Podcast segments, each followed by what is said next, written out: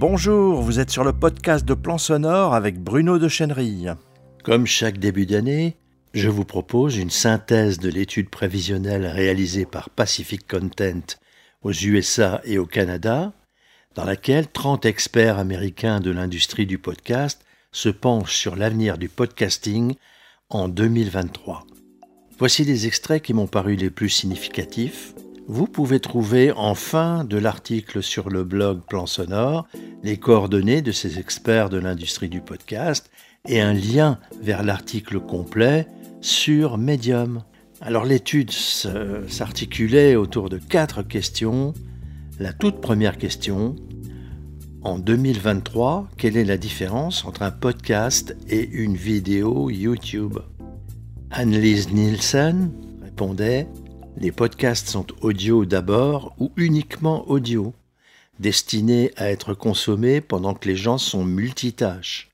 Les vidéos YouTube reposent sur des visuels et nécessitent l'attention de l'auditeur à l'écran, alors qu'un podcast peut inclure une version vidéo ou du contenu vidéo supplémentaire, le produit principal du podcast est conçu pour permettre aux gens de ne pas regarder leurs écrans tout en consommant le contenu. Pour Alex Schaffer, Spotify a récemment ajouté une fonctionnalité vidéo à sa plateforme de création Encore, et vous savez ce qu'Encore a d'autre? La possibilité de créer du contenu bonus. Je sens advenir une autre trinité, ça va être la plateforme qui marie l'audio, la vidéo et l'abonnement. C'est elle qui gagnera.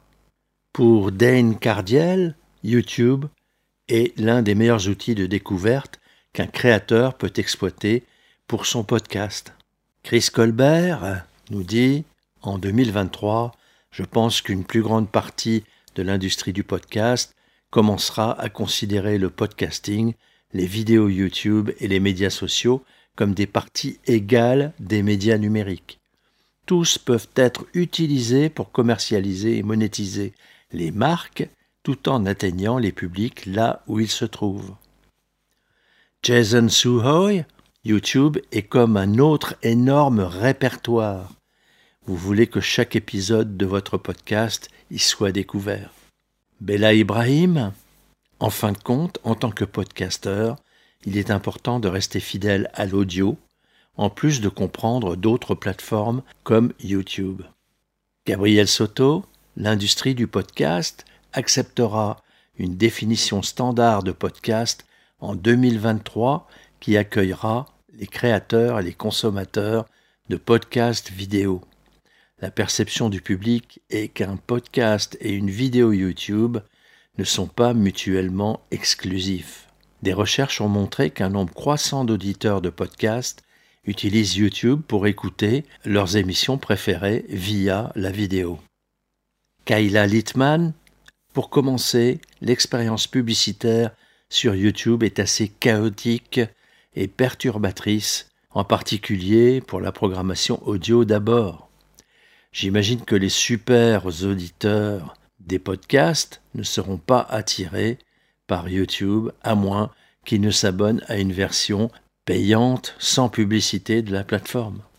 Georgie Holt, l'une des belles choses du podcasting est sa flexibilité, ce qui signifie qu'il peut atteindre un public sur plusieurs plateformes. Cela est clairement démontré dans le contenu des podcasteurs sur YouTube, où nous voyons des créateurs utiliser la plateforme pour engager leur public là où il se trouve déjà. Cet engagement ouvre un entonnoir de découverte à travers lequel encore plus de personnes, et un public plus jeune en particulier, sont initiés au podcasting. Puis, bien sûr, comme des centaines de millions avant eux, ces personnes tombent amoureuses de l'expérience audio. Pour Ariel Nissenblatt, il peut même y avoir un fossé à venir entre les créateurs qui refusent d'incorporer la vidéo et ceux qui sont prêts à expérimenter.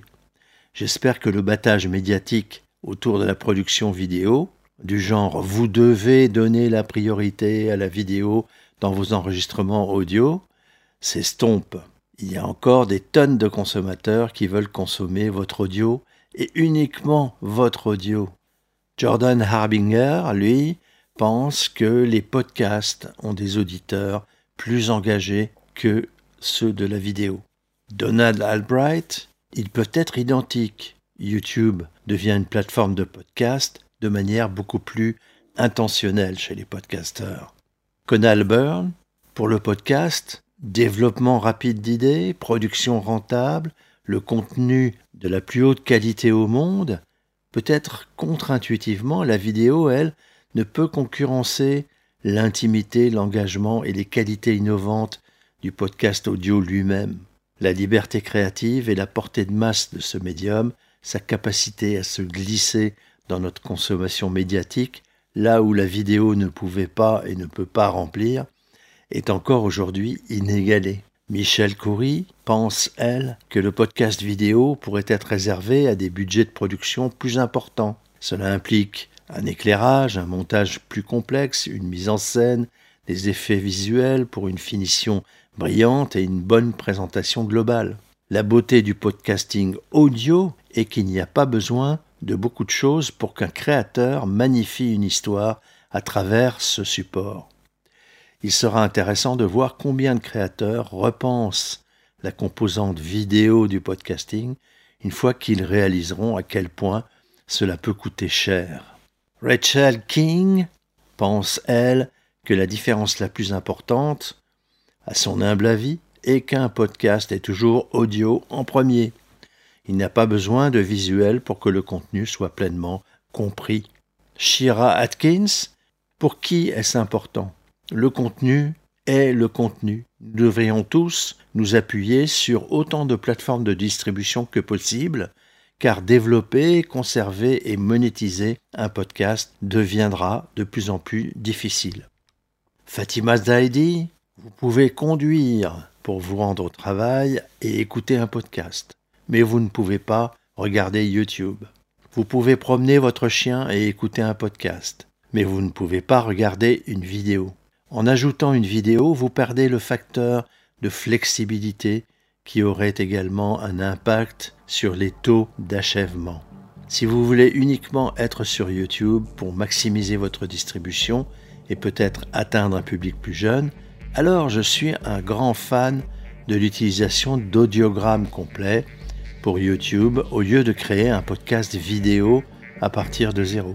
Et enfin, Juleika Lantigua, un podcast est universellement diffusé sous forme audio via un flux RSS.